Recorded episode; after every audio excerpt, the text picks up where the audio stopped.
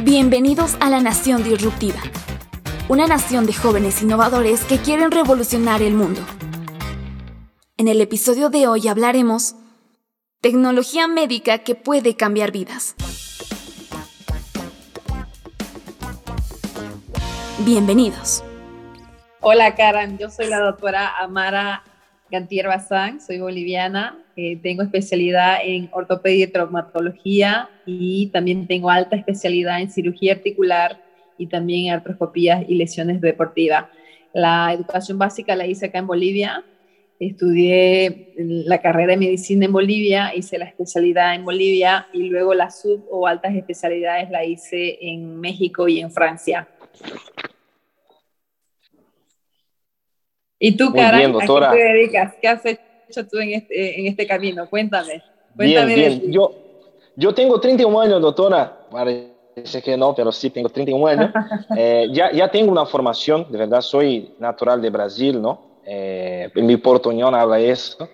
Pero acá en Brasil yo ya, yo ya hice una U, ¿no? Hice biomedicina es algo más direccionado a la parte laboratorial, ¿no? Pero no solamente de laboratorio de, de, análisis clínicas, pero también podemos hablar de imagen, ¿no? Al cual yo hice una especialización en radiología específica de tomografía y resonancia magnética, ¿no? Y hice mi carrera en un hospital de la Marina de Brasil, ¿no? Yo, yo, eh, yo salí de, de las Fuerzas Armadas de Brasil hace un tempito, no soy más, ¿no? ya estoy en la reserva, y ahora estudiante de medicina, un, un, un, de verdad, es un deseo de mi vida, ¿no? Y, y, trabajé en un hospital mucho tiempo en la área específica de imagen, al cual conocí mi esposa, es enfermera, mi hijo tiene 22 días hoy, entonces, así, medicina y mi familia es mi prioridad, ¿no? Y hablando un poquito en conocer usted, de verdad, yo miré un seminario con usted y fue hermosísimo,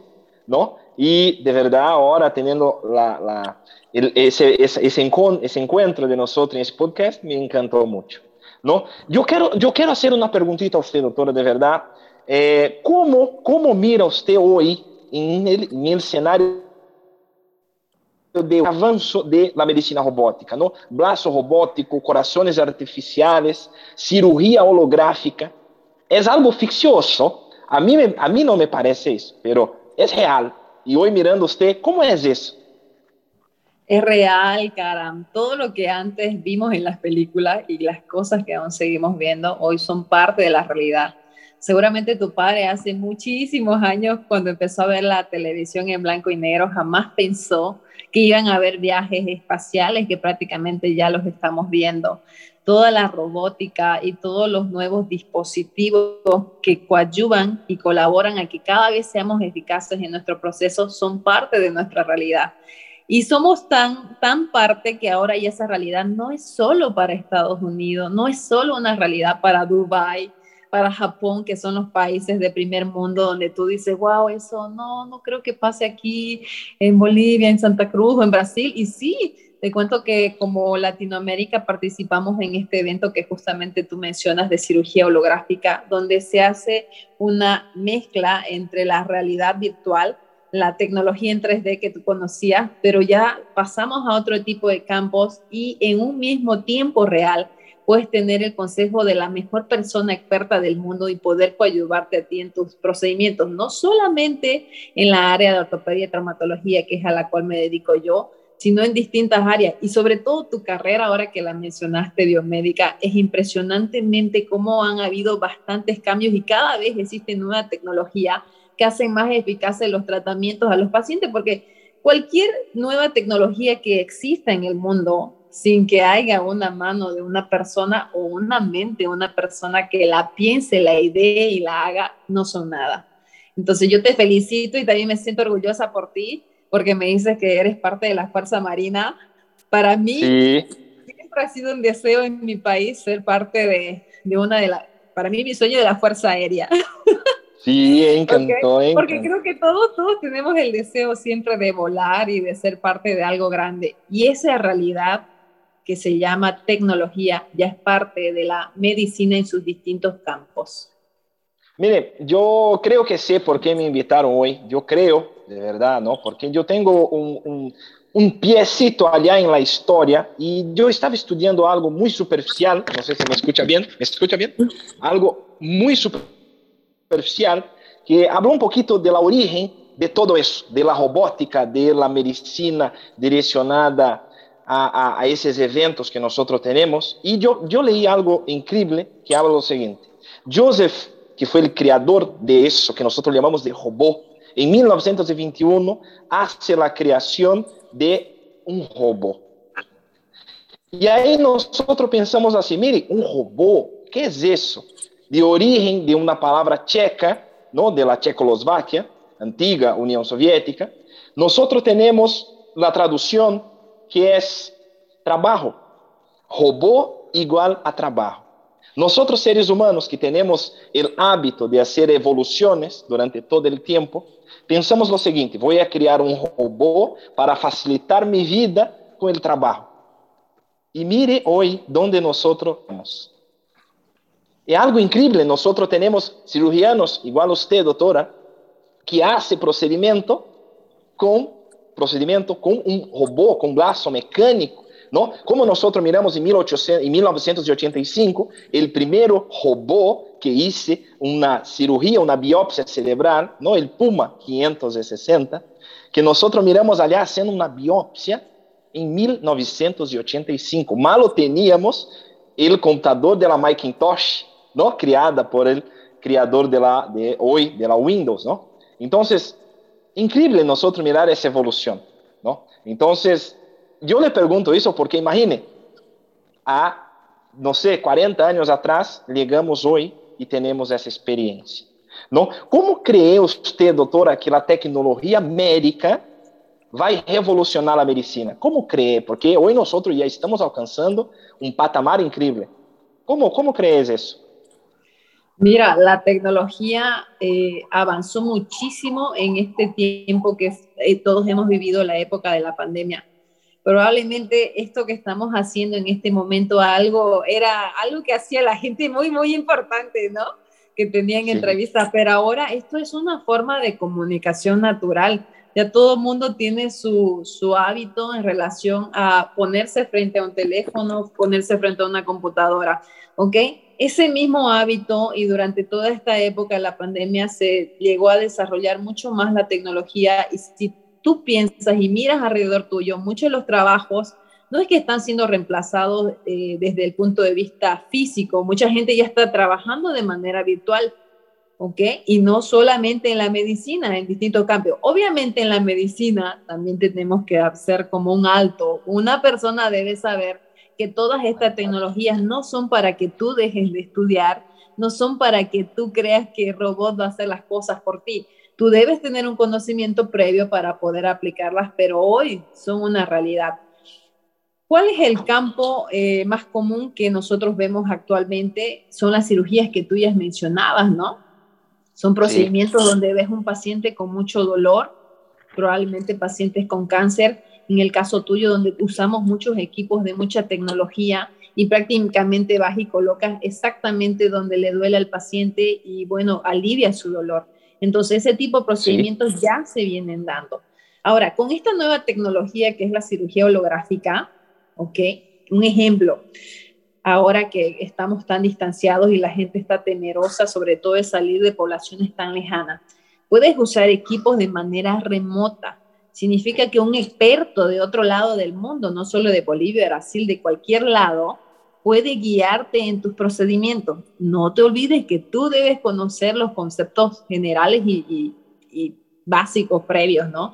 Pero pueden hacer procedimientos que probablemente antes tenías que irte con el mejor experto en Estados Unidos, el mejor experto en Japón, el mejor experto en Inglaterra, el mejor experto en Brasil o en Chile, a la cual la gente estaba acostumbrada. Entonces, esa tecnología ya es parte de nuestra vida mucha gente antes se preguntaba, ay, ¿cuándo vamos a volver a lo que éramos? No, esta es nuestra nueva normalidad y la tecnología cada vez va a ir ocupando distintos campos en distintas áreas y también lo va a hacer en la medicina.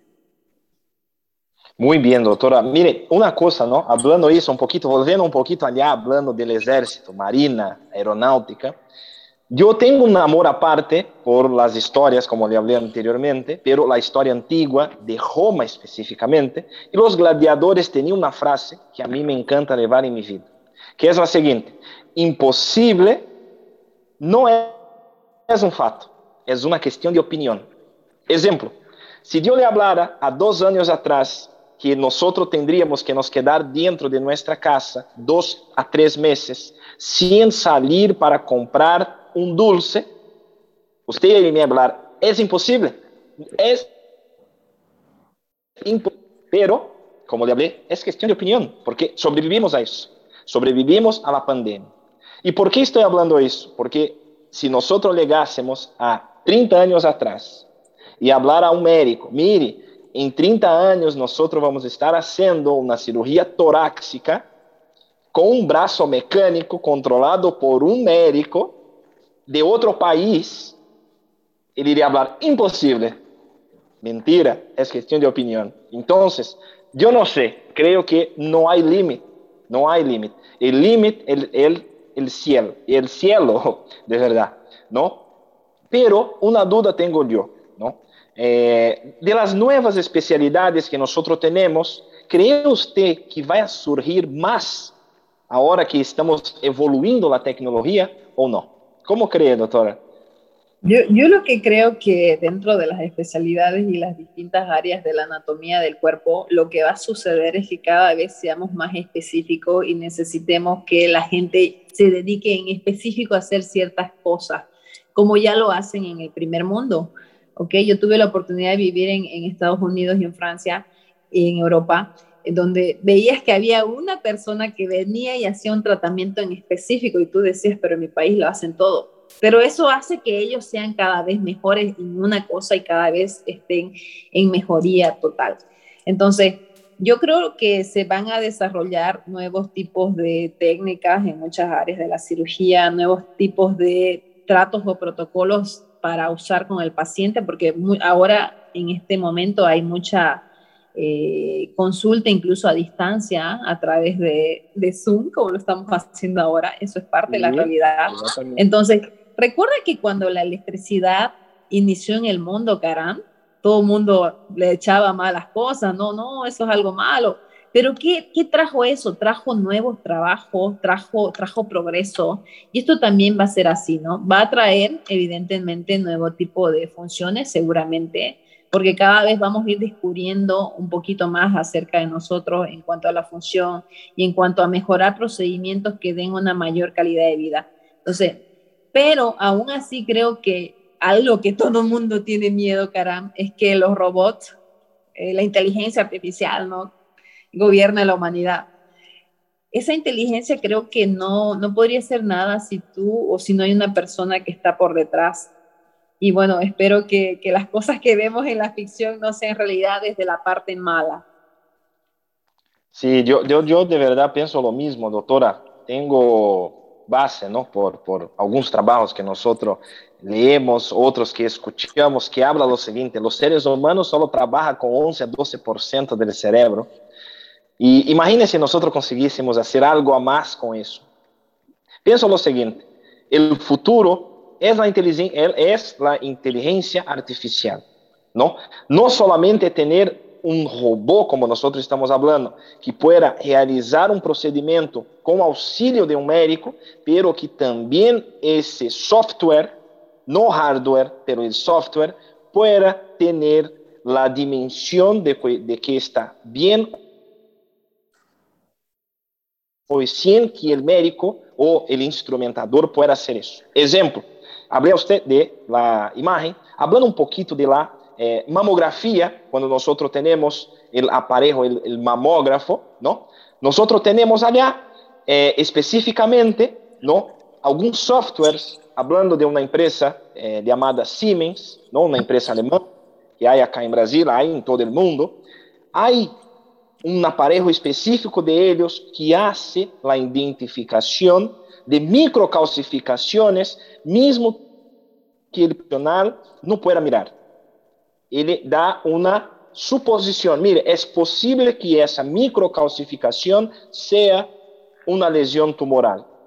Entonces, eso no es algo nuevo, es algo que ya te... Entonces, es para mirar cómo es para venir para ayudar a nosotros, pero como a usted, doctora, tiene que tener, es como alto, tiene que tener una persona para manejar eso, porque si no, hay un problema, ¿no? Hay un problema. Seguro, seguramente en un futuro, Karam, habrá otro tipo de dimensiones, pero no te olvides que nosotros como seres humanos no solamente somos actividad o habilidad. Creo que algo que nos va a distinguir siempre de las máquinas va a ser eh, la emotividad que también tú tienes en la relación de los actos que tú realizas. Sobre todo como médico personal de salud en distintas áreas, muchas veces la palabra que tú das o el acompañamiento que hace una persona es lo que nos va a distinguir en un futuro de, este tipo de, tecnologías por las cuales mucha gente pueda estar temerosa. Pero como tú lo mencionas, actualmente ya hay procedimientos que tú sabes con un examen de sangre, gracias a la tecnología y a la evolución en muchas áreas en la genética, sabes cómo van a ser ese bebé y ya puedes tomar decisiones antes de ello en relación al, nacimiento, el desarrollo. ¿ok? Y así en muchas áreas. En el caso de nosotros, por ejemplo, estas tecnologías también antes nosotros usábamos mucho la impresión en 3D, lo seguimos haciendo, pero cuando haces la impresión en 3D, tú tienes solo una oportunidad, carán, de hacer una prueba, porque solamente tienes una impresión. Tendría que hacer muchas impresiones para hacer distintas pruebas. Esta tecnología nos está permitiendo también trabajar en un campo virtual tridimensional, donde tú puedas tener esa misma pieza en un campo virtual, donde no afectas al medio ambiente, que es lo que estamos pregonando en todo mundo, cuidando la tierra, que es la única que tenemos, y donde puedes hacer una serie de pruebas en un campo virtual y de esa manera tú saber cuál es el mejor procedimiento, disminuyes tus tiempos en quirófano, ofreces eh, mejores soluciones a tu paciente y eso probablemente era algo que antes no lo tenías sobre todo en lo que yo hago también ha habido mucha evolución. Antes muchos pacientes que tenían alguna fractura, algunas lesiones, los dejaban con un yeso. Es parte de la historia, creo, de la medicina donde veía gente enyesada por mucho tiempo y luego no sabes cómo era para moverse. Ahora nosotros operamos un paciente y ¿qué es lo que queremos? Mueva, mueva, mueva. Es decir, cada vez los procedimientos que hacemos, siempre y cuando las planeaciones han sido adecuadas y la tecnología también ha actuado, eh, son mucho más rápidos en recuperación, mucho más rápidos para el paciente en satisfacción, porque cualquier paciente que va a ir a una cirugía no se opera para quedar mal, se opera para volver a hacer su actividad, para volver a tener una calidad de vida y para estar libre y feliz en sus funciones y en su día a día. Sí, doctora, de verdad que cuando yo escucho eso, de verdad yo todavía estudiante, ¿no? Pero es satisfactorio eh, comprender que nosotros estamos aprendiendo eso eh, de una forma muy práctica en la U, ¿no? Porque, como hablamos anteriormente, con esa pandemia tuvimos que nos adaptar al, al, a, eso, ¿no? De las clases, todo, ¿no? Y, y de verdad la U hace mucho eso porque nosotros tenemos allá una tabla donde podemos medir el formato 3D, ¿no? En, en, tercera dimensión, un órgano, un hueso. Tenemos lentes en la institución que puede eh, fortalecer a nosotros a ingresar dentro del cuerpo. Entonces, tenemos, ¿no? Que nos ayuda mucho como estudiantes en superar eso. Y, obviamente, al paciente, cuando salimos de la U como médicos formados, vamos a tener esa sabiduría que tiene usted ahora de conseguir hacer con que la mejoría de él sea, sea 100% eficaz. ¿no? Porque es eso que la tecnología viene haciendo, ¿no? disminuir el riesgo del paciente de tener algo, eh, algún, algo malo que pase con él, de tener una iatrogenia, ¿no? de tener algo que, que pueda dañar más a ese paciente. Entonces, de verdad excelente, ¿no? Y algún caso así, doctora, que pueda hablar a nosotros muy rapidito, de que, que le impactó algo así muy, muy hermoso, algo que pueda... Te voy, a dar, te, voy a, te voy a hablar de dos casos que me impactaron en relación a, a la educación que ustedes tienen con la Unifrance. Eh, yo conozco las instalaciones de Santa Cruz, en Bolivia, y cuando me llevaron a dar el recorrido, yo me quedé impresionada por las instalaciones, porque bueno, también volví a recuerdo de cómo fue mi formación en la universidad. Y recuerdo que lo que acabas tú de mencionar, ustedes usan tecnología donde prácticamente el alumno estaba dentro del corazón. Yo tuve la oportunidad, oportunidad de usar los lentes que ustedes usan y tienen la oportunidad de usarlos en su gabinete. Y por primera vez en mi vida, cara, estuve dentro de un corazón. Podía ver y estar tan feliz. Y eso es algo que me impresionó, que nunca pensé. Eh, yo tengo 10 años ya, casi 12 años después de haberme formado en la universidad. Y eso es algo espectacular Hoy en día, si alguien no sabe algo o en relación a lo que está estudiando, sobre todo en la medicina, es porque no quiere, porque los recursos están. Y otra cosa que me impresiona mucho también es la plataforma y el seguimiento que tienen como alumnos. Me parece fenomenal. Eh, participé hace unos días de una evaluación de chicos del décimo, décimo semestre, que significa que casi, casi ya están listos para, para salir al mundo ayudar a las personas. Y tenían un desarrollo impresionante que la verdad me asombró y estoy muy contenta de saber que gente en Bolivia y gente extranjera, porque hay mucha gente de fuera, tiene esa formación, porque están creando un criterio en cada uno de los alumnos, no solamente una lectura que la puedes hacer en cualquier sitio. Entonces, eso es uno de los puntos que me impresionó. Y el siguiente punto en relación a lo que hacemos ya con la gente eh, en el caso de esta cirugía que menciona, hacemos nosotros este uso de equipo sobre todo en cirugías complejas. Entonces, nosotros tenemos la oportunidad, Karam, de poder llamar al mejor especialista del mundo de, cualquier parte y poder conversar con él. En este caso lo hicimos, de hecho, con un doctor que es muy conocido y te lo recomiendo ahora que estás en Brasil. Su nombre es Bruno Gobató, es el máximo exponencial en tecnología 3D. Él vive en Florianópolis te paso los datos, búscalo, es un experto. Entonces yo hice todo este planificación en 3D eh, virtual y se lo envié a él y él desde Florianópolis me mandó una explicación diciéndome, mira Mara, yo creo que esto es lo mejor y me fue explicando de acuerdo a, a su, también a su experiencia, ¿no? Tú también me ves aquí, pero casi tengo te edad, caramba. ok, entonces, tú tienes la oportunidad de poder escuchar y estar con expertos en el mundo. Algo que me impresionó mucho cuando usamos este equipo por primera vez eh, en Bolivia, también fue por primera vez en la Tierra, se hicieron cirugías por 24 horas en 13 países del mundo y uno de ellos fue Bolivia escogido. Me sentí tan feliz de poder participar de un evento que era inédito. Fuera de ese evento, lo que más me impresionó fue cómo fue la evolución del paciente. Operamos un paciente, Caram, que por dos años no podía mover el hombro. Le gustaba mucho salir al campo, sí, de 72 años, pero una persona bastante autónoma. Algo que me impresionó mucho fue que al otro día de la cirugía, cuando fuimos a visitarlo a la habitación, después de dos años, él levantó el brazo. Usamos también un sistema de una prótesis ah. reversa, que también es parte de la tecnología y el avance que hay en distintos dispositivos en cirugía. Y él levantó, y es muy, muy difícil, caramba, llorar a un varón, y más si este varón es mayor. Él, él, él lloró y dijo, yo nunca imaginé que después de tanto tiempo yo iba a estar así. Eso es lo que la tecnología nos ayuda en distintos procesos. Probablemente este mismo varón pudiese haber eh, estado sin sin mover el brazo en otra época de la vida. Pero actualmente es una persona que al mes de cirugía se fue manejando a Brasil. Ay, qué hermoso.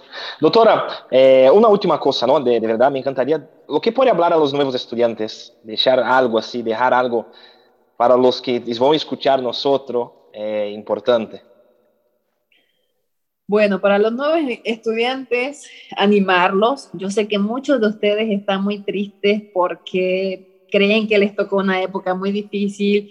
Yo tengo amigos personales que son de primero, segundo, tercer año y piensan que ha sido lo peor de la vida este momento que están pasando porque creen que el tiempo que tienen ahora es un tiempo perdido. No es un tiempo perdido. Es un tiempo donde ustedes pueden aprovechar todos estos recursos llamados tecnología y poder seguir aprendiendo para que sepan, cuando nosotros hicimos este uso de estos equipos, cara, yo tenía que irme a Francia a hacer una capacitación con Microsoft. Y dos días antes de mi vuelo, que era el 27 de febrero, Bolivia cerró las fronteras. ¿Sabes cómo aprendí a usar este equipo? Aprendí a usarlo así con una persona de manera remota. Cuando tú estás en formación, todavía tienes la oportunidad, ¿sí? Tienes la oportunidad de estar con gente experta. Y en la Unifran he visto que hay muchísima gente que tiene todo el tiempo para darlo a cada uno de acuerdo a su interés. Entonces, yo lo que les aconsejo es que sigan estudiando, que no se sientan tristes por la época, es lo que nos tocó vivir esta pandemia, pero también tenemos que aprender a usar esos nuevos recursos como son la tecnología y en este caso Unifrance como universidad se lo ofrece y espero eh, desde el fondo de mi corazón que cada uno crezca siempre, que se acerquen a esa gente que lo motiva. Muchas veces me preguntaron, pero ¿por qué le eligieron a usted, doctora? Hay cosas importantes en la vida. Un médico nunca deja de estudiar, caramba, y tú eres, eh, tú eres una, una, una, una prueba de ello, ¿ok? es cuando tú continúas, continúas estudiando y buscas gente, vas a ir conociendo y teniendo esa conexión con la gente adecuada, ¿ok? Y por otro lado, siempre estar pendiente de qué es lo nuevo. Si tú no estudias o tú no lo haces, otro médico que es igual que tú, que tiene tus mismas condiciones, lo va a hacer. La disciplina es importante, la automotivación es importante, la constancia es determinante. Así que ese es mi consejo para todos ustedes, que que luchen por lo que quieren hacer. Bien, doctora, yo eh, también voy a hablar algo a los estudiantes. Yo soy estudiante, entonces puedo hablar bien. No solo estudiante, estudiante, padre, ¿no? Y no tiene soporte de nadie, nadie. Soy solo yo y mi esposa y ahora mi hijo. El consejo que puedo dar a los estudiantes es algo muy simple. El imposible no es fato. El imposible es una opinión. Estudiar, si usted quiere ser médico, tiene que estudiar mucho, dormir poco y aprender lo máximo posible, porque la persona que está del otro lado, que es el paciente, no tiene otra persona, es solamente nosotros. Si nosotros no nos preparamos bien, y eso la Unifrance hace muy bien hecho, nos prepara mucho tenemos oportunidad de tener una profesional como usted nos ayudando, mirando nuestras avaliaciones. ¿no? Entonces, estudiante, usted que está escuchando a nosotros, por Dios, lea mucho. El imposible, nuevamente, el imposible no es fato, es una opinión. Si está difícil, nosotros tenemos que superar y como preparando en la teoría para cuando volver al normal, vamos conseguir vencer. Entonces, muchas gracias, doctora, gracias por todo. De verdad, hermosísimo ese encuentro. Espero que podamos tener más. Muchas gracias, de verdad, por todo, doctora. Increíble. Muchas gracias. Gracias a ti, Karan, por tus experiencias y también por motivarnos con tu vida. Realmente eres un ejemplo en muchos aspectos y también una motivación para la gente que a veces cree que, que encontró un bache en el camino. No, siempre hay que seguir. Felicidades, Karan. Gracias, doctora. Muchísimas gracias. Gracias a ti. Un gran beso. Te esperamos el próximo martes para hablar de los temas más innovadores del momento.